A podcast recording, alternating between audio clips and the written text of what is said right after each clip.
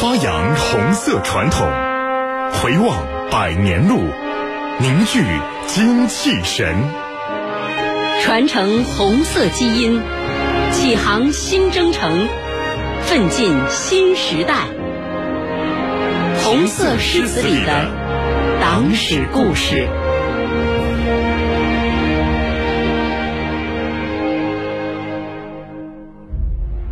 二零二零年，新中国成立以来，传播速度最快、感染范围最广、防控难度最大的重大突发公共卫生事件——新冠肺炎疫情不期而至。在以习近平同志为核心的党中央领导指挥下，一场全民抗疫的阻击战在中华大地骤然打响。中国人民风雨同舟，众志成城，一幕幕生死救援情景感天动地。中国作家协会副主席吉迪马加第一时间写下长诗，记录这场没有硝烟的战斗。死神与我们的速度谁最快？献给抗击新冠肺炎的所有人。节选。作者吉迪马加。你说死神的速度比我们更快？不，我不相信。因为我看见这场与死亡的赛跑正在缩短着距离，请相信我们将会创造一个新的记录，全世界都瞪大着眼睛在看着我们，我们的速度正在分秒之间被创造，这是领袖的速度，就在第一时间，那坚定、自信、有力的声音传遍了祖国的大地。森林、天空和海洋，创造这一速度的领跑者永远站在最前列。这是人民的速度，无论是城市还是乡村，每一个公民都投入了没有硝烟的战斗，任何一个岗位都有临危不惧的人坚守。这是体制的速度，一声声驰援的号令。让无数支英雄儿女的队伍集结在武汉，这是集体的速度。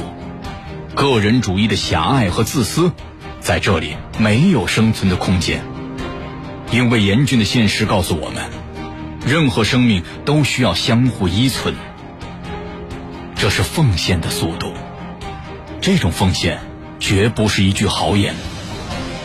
亲人们时刻都在焦急地等待着他们平安归来，而每一天，他们与死神的搏斗更是异常激烈。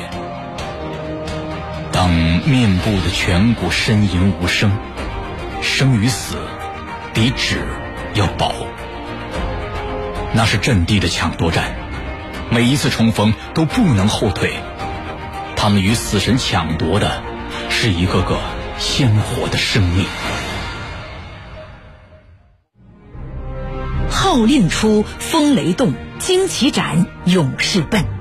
面对突如其来的新型冠状病毒，党中央将疫情防控作为头等大事来抓。习近平总书记亲自指挥、亲自部署，坚持把人民生命安全和身体健康放在第一位，提出。坚定信心，同舟共济，科学防治，精准施策的总要求。党中央统一指挥、统一协调、统一调度的指挥体系，从疫情爆发之初就迅速高效运转。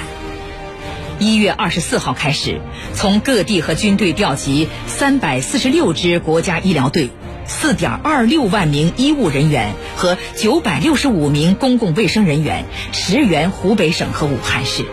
派出中央指导组指导湖北省武汉市加强防控工作，应收尽收，应治尽治，应检尽检，应隔尽隔，有力控制了疫情流行。在防控疫情斗争第一线，党旗始终高高飘扬。作为中央指导组专家组成员，东南大学附属中大医院党委副书记、著名重症医学专家邱海波。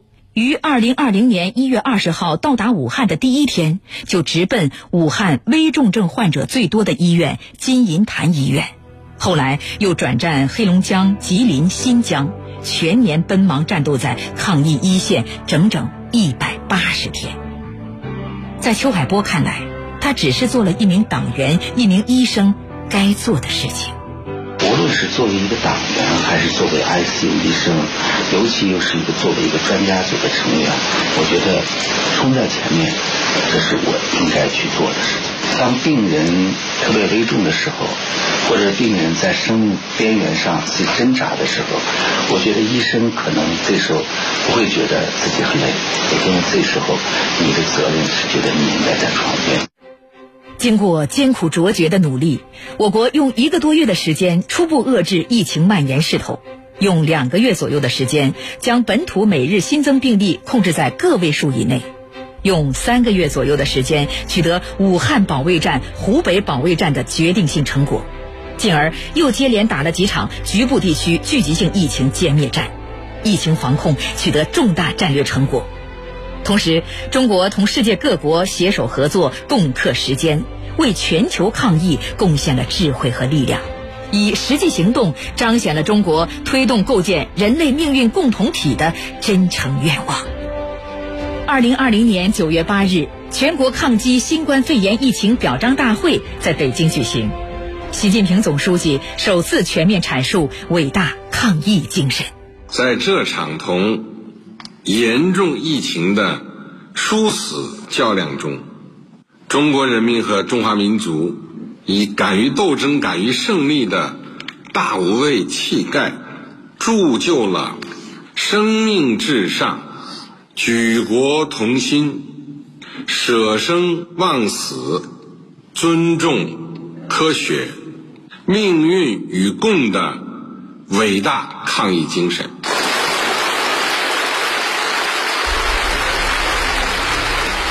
如今，中国抗疫的决心、力量、经验和成就为世界瞩目和赞佩，但全球性的抗疫斗争依然形势紧迫，乱云飞渡仍从容，风雨无阻更向前。有以习近平同志为核心的党中央坚强领导，亿万人民团结同德、顽强奋斗，充分发挥中国特色社会主义制度的强大优势。我们就一定能够经受住一次次压力测试，不断化危为机，赢得主动，获得胜利。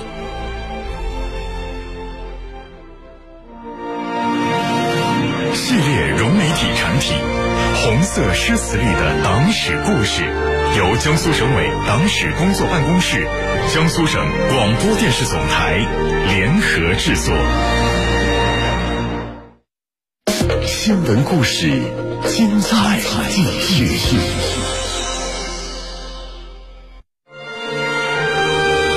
江苏新闻广播、江苏音乐广播，中国共产党建党百年特别企划《歌声百年》。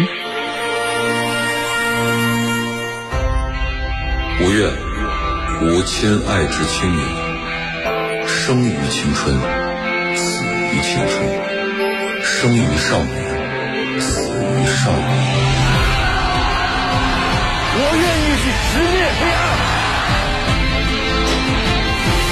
二零二一年七月一日，建党一百周年献礼重点影片《革命者》登上了全国荧幕，多视角、创新性讲述李大钊的革命事迹，以及在他引领下的仁人志士传播马克思主义、创建中国共产党的热血故事。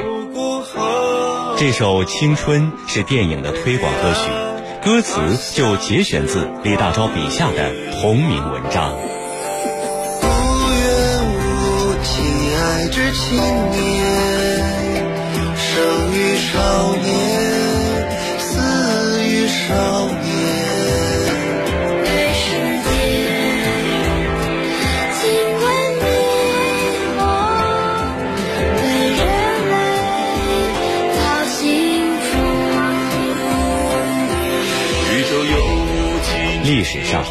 马克思主义理论和政党的诞生，总是与青年、青年运动有着深深的不解之缘。一八三五年，十七岁的马克思在高中毕业作文中就宣示了为人类幸福而献身的价值追求。这也构成了马克思所有观点和理论的思想原点、价值主线。